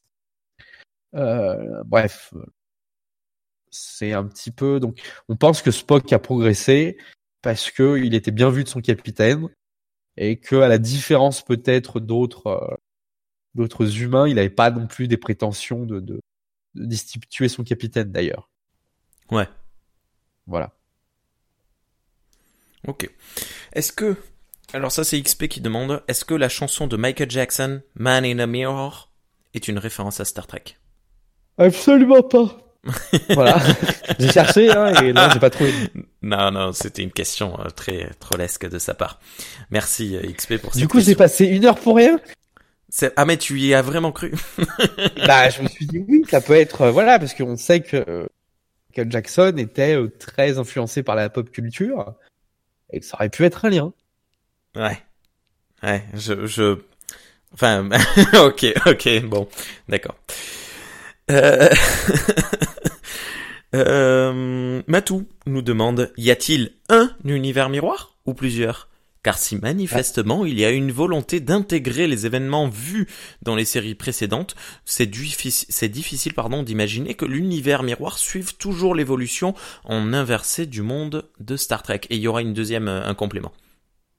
Alors euh, non, il y a qu'un seul univers miroir, clairement. Après, comme on l'a dit, bah, vu que tout le monde retient des informations, c'est pas vraiment ce qui s'y passe, et même eux entre eux, ils savent pas du tout ce qui se passe euh, d'un coin à l'autre de la galaxie. Faut pas oublier que la galaxie c'est grand. Hein. Même Starfleet est pas au courant, euh, vu qu'il y a deux complots par an, ils sont pas tout le temps au courant qu'il y a eu des complots d'un bout à l'autre. Donc non, il y en a qu'un seul. Et de par le fait que tout le monde se cache des informations, ça permet aux auteurs de faire un peu ce qu'ils veulent. Voilà, exactement. J'allais dire, euh, suivant ce qui est intéressant pour les producteurs et les scénaristes, on ne parlera pas des mêmes choses de l'univers miroir dans TOS, dans DS9, dans Enterprise et dans Disco. C'est, euh, oui, voilà, c'est assez malin. Euh, et il rajoute à chaque série un univers parallèle d'un univers miroir vu dans une série précédente. Mais du coup, tu viens de nous dire que non. J'ai rien compris. Je... je, disais, il rajoute à chaque série un univers parallèle d'un univers non. miroir vu dans une série précédente. Mais bah, clairement, quand tu voilà et quand tu vas un peu sur euh, différents wiki fandom, il y a clairement euh, l'univers Prime, c'est celui qu'on connaît depuis d'habitude, et il y a l'univers miroir. Et il n'y a pas, tu vois, univers miroir bis. Euh, c'est pas à la Marvel où on a 666 univers. Non, non, il y a Paradoxalement, ils ont beaucoup utilisé le voyage dans le temps à la con, ce qui pourrait créer un paquet d'univers parallèles, mais ils ont très peu utilisé l'univers parallèle tel, tel qu'il est, quoi. Ouais. Tu vois, à chaque fois dans Star Trek, c'est un problème de voyage dans le temps qui crée une nouvelle dimension, et, et c'est un des rares cas où on a vraiment un univers parallèle bien distinct, qui est pas dû à, à une erreur de voyage temporel pour le moment. Ouais. Ouais, ben euh... ah ouais non non non parce que même le la Kelvin timeline c'est un univers créé par un, un problème de, de, de voyage dans le temps quelque part. Voilà. C'est juste qu'elle a été plus exploitée que que le reste. Ok. Euh, eh bien on va terminer avec deux questions de Alien Tux. Qui nous demande deux questions assez une un peu difficile. dans l'univers miroir, la plupart des écrivains étaient différents de leur homologue main universe, à l'exception de William Shakespeare. Il y a peut-être des trucs à dire avec ça? J'ai perdu la question. Alors, j'avais mis des notes, mais je crois que j'ai dû mettre un nom, j'en sais rien. T'as marqué no lo sé. No lo sé, voilà. non mais euh, euh, elle, était chaude cette question. Euh. Déjà, bah, moi j'avais complètement zappé qu'on parlait de Shakespeare dans, dans l'univers miroir. Peut-être avec les Klingons, mais je me souviens pas. C'est je... des grandes tirades. Ouais, voilà, c'est dans Enterprise probablement. Ouais. Après, j'ai pas. Je, par exemple, dans les grands auteurs, il y a toujours Surak, il y a toujours euh, plein de gens. Donc euh, non, je, je crois, je crois que le point de, de, de conjoncture, c'est vraiment Zéphane Cochrane. Tous les auteurs qu'on connaît, ils y sont quoi. Il est auteur euh, Cochrane? Attends. non, le point de divergence. Il n'y a pas de point de divergence littéraire. Ah d'accord, d'accord, d'accord, d'accord. Ok. Mais après, euh, mais moi comme je dis, c'est pour l'instant parce que hum, qu'est-ce qui empêche une série à venir euh, Pourquoi pas, euh, vu qu'on parle de beaucoup de voyages dans le temps avec Discovery, pourquoi euh, est-ce que Discovery reviendrait pas dans le passé, genre au 21e siècle ou au 20e siècle ou au 19e siècle, de la Terre miroir? On Alors, pourrait très bien voir ça. J'ai une petite théorie et on en parlera tout à l'heure en fin d'émission, mais je pense qu'il y a quelque chose qui n'est pas exploité et qui pourrait l'être. Ok. Ben écoute, on enchaîne directement avec la dernière question, toujours Alan Tux, qui nous pose une question un petit peu humoristique. En simplifiant beaucoup, beaucoup, l'univers miroir, c'est les gentils et les méchants. Euh, non, les, pardon, c'est les gentils qui sont méchants et les méchants qui sont gentils. Donc, est-ce que Gandhi euh, était un sociopathe conquérant? Bah non, parce qu'il a été Gandhi euh, normalement. Mais moi, je ne suis pas d'accord. Alors expose-nous ta théorie. ah, alors, ma, théorie, d'accord. simplement, il faut prendre un truc compte. Euh, on sait que Zéphane Cochrane, il grandit dans un univers de chaos. Il grandit dans un univers qui a connu une troisième guerre mondiale. D'un premier contact, au début, il croit être attaqué par une triade. Euh, voilà, donc euh, la violence était le quotidien de Zéphane Cochrane. Et lui ne veut créer que le moteur de distorsion des besoins égoïstes. C'est-à-dire que lui, ce qu'il voulait avec le moteur à distorsion, c'était avoir une île et des femmes. C'est ce qu'il dit. Ouais, ouais, c'est ce qu'il dit exactement. Donc c'est un personnage qui est quand même alcoolique, égoïste, et pas forcément altruiste. Donc si on suit la logique des choses, quand il voit une opportunité devant lui, comme tous les gens de son, son temps, il peut être amené à la saisir. Donc quand il voit les Vulcains arriver, bah, sa première réaction, c'est de flinguer les Vulcains pour les voler, parce qu'il a connu que ça toute sa vie. Or, qu'est-ce qui se serait passé si des astronautes du futur seraient venus lui dire ah mais non mais mec, euh, il y a une autre voie qui est possible. Vous pouvez faire le bien pour une fois dans votre vie. Donc ma théorie c'est celle-là, c'est qu'en fait l'univers Prime, c'est celle de l'univers miroir depuis le début, et que c'est à cause de l'interférence de, Starfleet et de, Picard qui créent eux-mêmes les conditions de créer euh, une fédération et Starfleet et tout. Bah, alors je pense pas que ça ait été voulu par les auteurs, hein, mais si on suit la logique de l'univers miroir, qui est en fait un, monde où tu connais que la violence et que tu réagis qu'avec de la violence parce que tu n'as connu que ça et que tu ne sais que, t'exprimer comme ça, bah, la première réaction de Zéphane Cochrane de buter les Vulcains, c'est celle qu'il aurait eu quoi qu'il arrive, sauf intervention de gens qui lui disent mais euh, autre chose est possible. Donc euh, si Picard n'était pas venu, euh, euh, pardon, si les Borg n'étaient pas venus, Picard ne serait pas venu, et du coup, Cochrane aurait tué les Vulcains selon toi. Ok. Et du coup, euh, ben, un personnage qu'on sait du passé de Cochrane comme euh, Khan euh, aurait, été exactement le même, et les choses se seraient passées de la même manière jusqu'à Cochrane. Et ouais, parce qu'en plus c'est un truc qui est assez assez fou parce que je crois que c'est Archer aussi qui t'explique ça, Archer ou Picard ou bref, souvent on te fait allusion que la transition de l'humanité du temps de Cochrane à l'humanité comme on le connaît avec la fédération a été longue et compliquée. Et donc c'était pas dans la nature première de l'humain de, de faire tout ce qu'il fait quoi. Ouais. Et on le voit bien dans DS9 en temps de guerre ou Archer en temps de guerre, revient à, de l'égoïsme, ses valeurs. Mmh. Ah mais c'est, c'est, voilà. c'est une théorie très très intéressante que tu nous sors là. Je, hum, ouais, j'y aurais, enfin, j'y aurais pas pensé parce que je n'ai pas le, je n'ai pas ton niveau de réflexion. Euh, ok. Mais c'est justement en étudiant l'histoire de l'univers miroir que ça m'est venu en fait, parce qu'il y a, y a que la violence, il y a que la peur. C'est la peur qui est motivante dans l'univers miroir. Quoi. Et tu te dis arrive à un moment, mais ouais, enfin le, le mec il pouvait que tirer. Enfin moi-même j'aurais tiré quoi. Ouais. Je me serais fait un pendentif avec les oreilles parce que j'aime bien la déco, mais ok. Pas mal. Vraiment. Vraiment euh, pas mal. c'était la plus-value de l'émission. Allez, on peut aller boire à l'apéro. Euh, non, non, mais euh, c'est c'est une très chouette, euh, très chouette euh, théorie. Euh, je, ouais, ouais, bravo. Très très intéressante. Bon après, euh, très probablement que qu'elle sera euh, déroutée plus tard dans l'avenir. Il n'y a pas eu des romans, par exemple, qui se sont passés dans le passé? J'ai j'ai pas idée. Miroir Après, je sais Non, je aussi sais pas. comme intéressant un peu à, à Cochrane, la première chose qu'il fait une fois qu'il a fini de faire la fédération, ça il disparaît là dans TOS, Ouais, il se se casse, hein, sur une planète.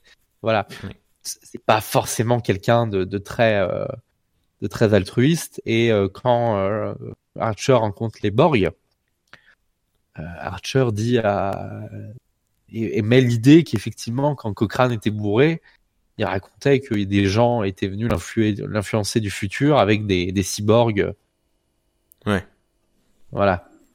Bref. Ouais, non, mais c'était, euh, c'est, c'est chouette. Mais et puis ça, d'ailleurs, c'est une très très chouette idée d'avoir fait de Cochrane un personnage qui devient meilleur, mais qui n'est pas, qui n'est jamais exempt de, de d'erreurs et de, de, Le défaut. problématiques, de gros défauts. Et euh, je, je trouve ça cool. Ce personnage, il est, il est très chouette. euh, euh, il est très chouette dans dans First Contact, mais aussi dans TOS, euh, l'épisode où il apparaît. Mm. Je, je, je le trouve cool. Enfin bref, voilà. Allons-y. Est-ce que euh, tu as d'autres choses à nous dire à propos de l'univers Mirror? Bah, on, on revient un peu là-dessus, hein, sur l'univers et la qui, qui qui sont quand même fondamentales dans l'univers Alors, je, suis- miroir. je suis désolé, il y a eu des petites coupes. hein. Ah, alors Tu- je parlais de l'univers de, de la qui, de la théorie des, des jumeaux. Euh, là, je t'ai expliqué qu'effectivement, ma théorie, c'est qu'en fait, l'univers miroir, c'est c'est l'univers prime. Euh, ce qui est intéressant au-delà de de ce cas de figure, de ce monde et si qui existe dans Star Trek, c'est euh, c'est clairement que c'est devenu un antagoniste. C'est-à-dire que non seulement ça se tape contre les Borg, contre les hydrogènes, contre des peuples qui sont dans le même plan galactique que nous, voire même des fois des dieux euh, comme Q, euh, Star Mhm. Trek arrive à se rajouter un ennemi avec un univers parallèle. Ouais, C'est intéressant ça. très. C'est intéressant et c'est quelque chose qui, euh, en plus d'amener un peu de fraîcheur euh, à des séries qui étaient vachement sombres comme DS9, euh, de voir des personnages un peu plus haut en couleur, euh, ça peut être intéressant. Il y a un truc aussi sympa dans l'univers miroir, c'est les erreurs de prod. Et ça, c'est Ah. génial. Par exemple, dans l'univers Prime, on nous apprend que Bashir, il était limité enfant. Il n'avait pas toutes les capacités d'un enfant normal. Et donc, on l'avait amélioré génétiquement Ouais. pour être supérieur à ce qu'on connaît. Or, dans l'univers miroir, à part d'être un, gros violent, il a l'air d'avoir toutes ses facultés. Ouais. Mais Autre chose assez rigolote. parents, ils ont fait la même chose. Bah, ils auraient pu le rendre moins con. Je veux dire, euh, ça coûtait quoi 10 balles de plus? Vas-y, quoi, mec. Prends le menu Maxi Best-of, quoi. Fais-toi pas chier. Mais, euh, Ok. Mais euh, chose aussi étonnante, euh, tout à l'heure, on parlait de de Voyager, s'il y avait pu avoir un Voyager euh, univers miroir. Alors, tu me dis qu'il y a des gens qui bossent sur un comics. J'espère qu'ils ont frères pas mis. Tuvok. J'espère qu'ils ont pas mis Tuvok. Bah, il, y- il y est très probablement. hein. Euh, je crois qu'il Eh est ben, sur les images promo d'ailleurs. je je vais t'expliquer pourquoi c'est pas trop possible. Parce que Tuvok est dans la réunion que le Cisco fait avec le- cette équipe euh, de l'univers miroir où il se fait passer pour le pirate Cisco là. Et c'est Tuvok qui pose les questions à Cisco. Sérieux? Sérieux, c'est l'acteur. Je me Tim souviens Ross. plus. Et pourtant, est je l'ai vu déjà il y a pas très longtemps. Et, Incroyable. et je me suis dit, c'est pas possible. c'est pas possible. Ça m'a sauté aux yeux hier. Après, il y avait quoi d'autre qui était rigolo dans l'univers miroir et qui est euh, totalement, euh, bah, le fait que Kira en sache plus sur Kirk que notre Kira à nous, ce qui est pas forcément anormal. Hmm. Elle, elle s'est renseignée et puis Kirk a eu une, euh, une influence énorme, Énorme influence. dans. Voilà, dans- comme tout. Euh, et moi, ce qui m'a toujours fasciné dans Discovery, que je trouve que c'est une petite incohérence, c'est qu'en fait, à part les, les générales en chef, en fait, ça doit être classé comme Oméga l'univers Prime dans l'univers miroir, parce qu'il y a très peu de gens qui connaissent le truc. Ouais. Ouais, voilà. Et je trouve ça euh, assez dingue, quoi, parce que s'ils le savaient tous, à chaque fois qu'ils avaient un Prime, ils le flinguaient tout de suite. Ils attendaient pas à chaque fois qu'ils détruisent la moitié d'un vaisseau euh, euh, ou qu'ils détruisent l'Empire, quoi. C'est chaque fois qu'on intervient euh, dans l'univers miroir, on déstabilise les forces. Ouais. Voilà. Bon, la seule chose après, il n'y a pas tout qui est exploité dans l'univers miroir. hein. On voit que les Ferengi sont un peu moins crapuleux. euh, euh. Ça aussi, c'est une erreur. C'est-à-dire que dans l'univers miroir, les, les Ferengi sont un peu plus gentils. Or, les Klingons restent des Klingons et les Cardassiens restent des, Ca- des Cardassiens dans l'univers miroir. Ben alors dans l'univers miroir selon Discovery, les Klingons ils se sont ils sont ils sont un peu un peu plus calmes je trouve. Eh ben, les Klingons se sont pris une, une raclée euh, monstrueuse. euh. Dans Discovery, on nous laisse sous-entendre que euh, Oui. Oui, oui, ça a été partiellement détruite. Voilà. D'où après l'alliance euh, cardassienne euh, Klingon euh, pour reprendre des, des morceaux de, de territoire. Mais euh, moi, je trouve que les peuples ne changent pas tant que ça, en fait. Et c'est ça qui est intéressant. C'est-à-dire que le seul peuple qui change, c'est vraiment les humains qui n'ont pas fait cette évolution euh, vers le pacifisme. Et d'ailleurs, quand ils l'attendent, ça se passe mal pour eux. Ouais. Et, euh, et tu vois, les, les, les... bref, c'est intéressant. Ok. Alors je viens de t'envoyer un message privé avec euh, l'image Je promotionnelle. refuse de, voir des images de toi dénudé, j'arrête pas de te le dire. Mais je viens de l'univers miroir. Euh, non, avec euh, l'image promotionnelle de, de Voyager euh, période miroir et euh, Tuvok euh, sera bien présent dans un Ah, design putain. super cool. non mais c'est vrai, il a il a l'air classe. Après, faut savoir que la sécurité, c'est après- toujours collé à, à Tim Ross. Hein. Ouais, ouais. Mais Dans euh, en fait, de tu- Bel Air, il joue un agent de sécurité. Bref, allez, Oui, allons-y. Tu, tu nous l'avais dit euh, une fois. Mais Ça euh, je sais pas si tu as entendu la théorie de Matou à propos de Tuvok euh, en disant que c'est le, le plus mauvais agent de sécurité de, de Star Trek qu'on ait jamais vu. Enfin bref. Euh, ok. Ben écoute, je pense qu'il est temps de, de terminer cette émission. Merci beaucoup Cyril pour euh, toutes ces, ces, ces, ces réponses à nos questionnements et toutes ces, ces petites euh, interrogations très sympas euh, à propos de l'univers miroir. On se retrouve très bientôt, le mois prochain. Oui, tout à fait. Est-ce que et- alors est-ce que tu te rappelles le mois dernier euh, à la fin de l'émission qu'on avait centré sur euh, ça y est j'ai perdu sur quoi on a parlé? Euh, bref Je vais aller voir Le- sur ma chaîne. Le mois prochain je t'ai demandé de quoi est-ce qu'on va parler euh, Cyril et tu ne m'avais pas du tout parlé de l'univers miroir. Et Tu mais non, dit mais non, et oui. Et mais non, parce que j'ai été lâche et que je me suis dit que c'était un trop gros sujet pour maintenant. Mais et je me souviens euh, plus de ce fameux sujet.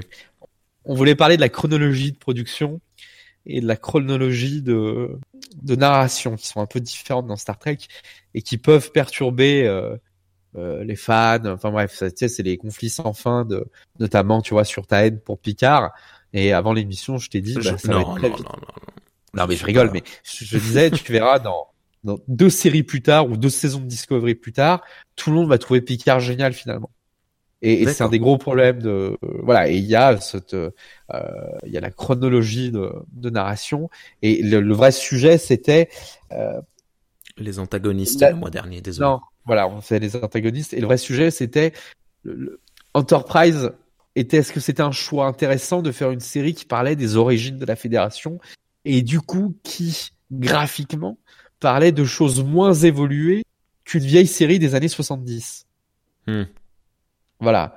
C'est là en ça, ça peut être intéressant et on pouvait parler de, de cette différence de perception parce qu'effectivement, bah, beaucoup de gens s'attendaient à retrouver des décors en carton pâte et on se retrouve avec des écrans LCD sur la passerelle. de l'Enterprise. ou alors que l'autre il regardait dans un dans un vieux carton euh, pour dire ce qui se passait dehors quoi. Ouais, mais euh, il y, a, y, a pas mal de, de théories très intéressantes là-dessus. Euh, moi, je, je, je, trouve que c'est un questionnement chouette. Et en toute honnêteté, je dois faire partie des rares, mais je, je trouve que la transition passe bien dans la quatrième saison. Bon, c'est un petit peu accéléré parce qu'on sent qu'ils avaient plus le temps, plus voilà, ils, ils ont dû se, se dépêcher de finir. Mais s'ils avaient pu avoir une saison de plus, la, la transition aurait été parfaite, je pense. Dépêchez-vous, on va éteindre la lumière. Ah ouais, non, mais les pauvres, c'est affreux, hein, mais bref. Ben écoute, euh, à nouveau, merci. Donc Cyril, on peut te retrouver sur Twitter. J'ai oublié de le faire. Ça, euh, on avait dit qu'on le faisait ou qu'on on arrête de le faire? Allez, on arrête de le faire. Ouais. les gens ils posent des questions, c'est chiant. Après, ils nous, ils nous follow. Oh là là là là. on, on devient des influenceurs. Euh, tiens, un petit coucou à la chaîne de Vania, Vania Holodilin, qui fait des, choses très sympas sur Star Trek en ce moment. Et il a essayé de réhabiliter un peu euh, la série, le pardon, le, film Star Trek 2009 euh, euh, réalisé et produit par J.J. Abrams euh, dans une vidéo plutôt plutôt sympa. Je, je parle de ça parce que je l'ai vu ce matin et que et que voilà, je un petit coup de pouce, un petit coucou, ça ça fait pas de mal. À bientôt, Cyril. On se retrouve le mois prochain. Eh oui. Bonne journée à toutes et à tous. Bon confinement.